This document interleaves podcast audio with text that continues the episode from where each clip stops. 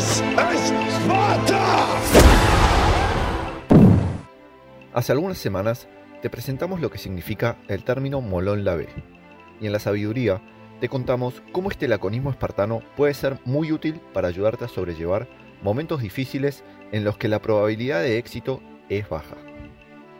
En aquella ocasión, te dijimos que cuando tengas un lobo tocando tu puerta, en vez de rendir tus armas y entregarte a tu suerte, desafíes al lobo y lo fuerces a pelear, tal cual lo hicieron Leonidas y los 300 espartanos en las vísperas de la batalla de las Termópilas contra un ejército persa cuya ventaja numérica era abrumadora.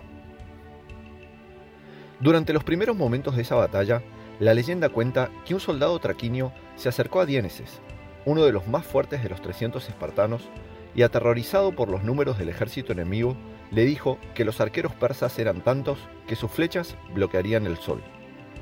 Diéneses le respondió, Mejor, así podremos luchar en la sombra. Esta respuesta, al igual que la afamada Molón Lavé, es otro de los ejemplos clásicos del laconismo espartano. Se conoce como laconismo a una forma de hablar y expresarse que se destaca por ser breve y concisa. Tener cualidad de lacónico implica ser capaz de responder siempre con las palabras justas y de manera ingeniosa. Se la conoce así porque fue una forma de expresión característica de la región de Laconia, donde estaba situada Esparta. En la sabiduría de esta semana, lo que queremos hacer es usar este ejemplo de laconismo para invitarte a reflexionar acerca de la forma en que estás mirando y analizando tus problemas y desafíos.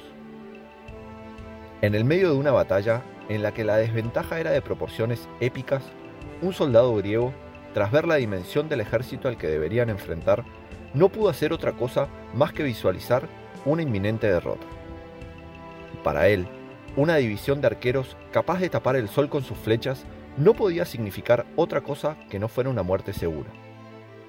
Para Diéneses, en cambio, significó la posibilidad de pelear en la sombra y protegido del calor y el agobio del sol.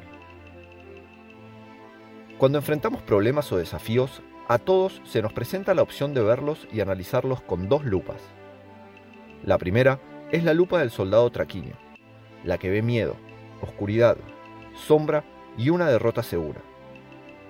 La segunda es la del soldado espartano, que sin perder contacto con la gravedad del problema, opta por confiar en su preparación y enfrenta el desafío con optimismo, con confianza y con la seguridad de que una victoria es siempre posible, incluso cuando nuestro enemigo es capaz de bloquear la luz del sol con sus flechas.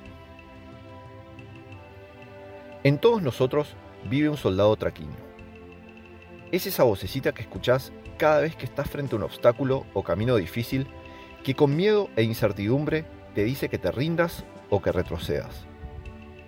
Lo escuchamos todos los días, cuando entrenamos, cuando competimos, cuando trabajamos o cuando estudiamos. La buena noticia es que dentro de todos nosotros también vive un soldado espartano. Para aprender a pelear en la oscuridad, cuando las flechas de tus problemas tapan la luz del sol, vas a tener que aprender a conectar con el fuego de ese guerrero o guerrera que llevas dentro y desarrollar dos cosas. La primera, una mente inquebrantable y a prueba de todo. La segunda, la capacidad para ejecutar de manera efectiva las acciones que te van a permitir hacerle frente a esas flechas. Lo vimos la semana pasada, ¿te acordás? Cuando te dijimos que la acción no es nada sin capacidad. La razón por la cual Diéneses no temía a las flechas de los arqueros persas no era porque era tonto o corajudo sin sentido. La verdadera razón por la cual no sintió temor era porque sabía que las flechas persas jamás podrían penetrar la seguridad de la formación defensiva espartana y sus escudos. Esta semana te invitamos a que de a poco empieces a identificar a ese soldado traquíneo que vive dentro tuyo y que frente a problemas, desafíos y obstáculos, lo único que sabe hacer es paralizarse por el miedo. Escucha su voz y conocelo, para que una vez que lo tengas identificado, puedas, de manera consciente, elegir no escucharlo.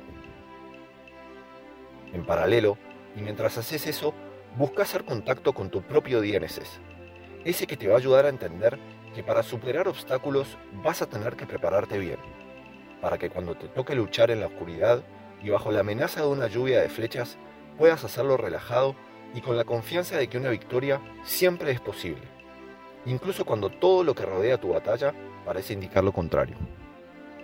Cuando mires un desafío, míralo siempre con lupa espartana. Nos vemos la próxima.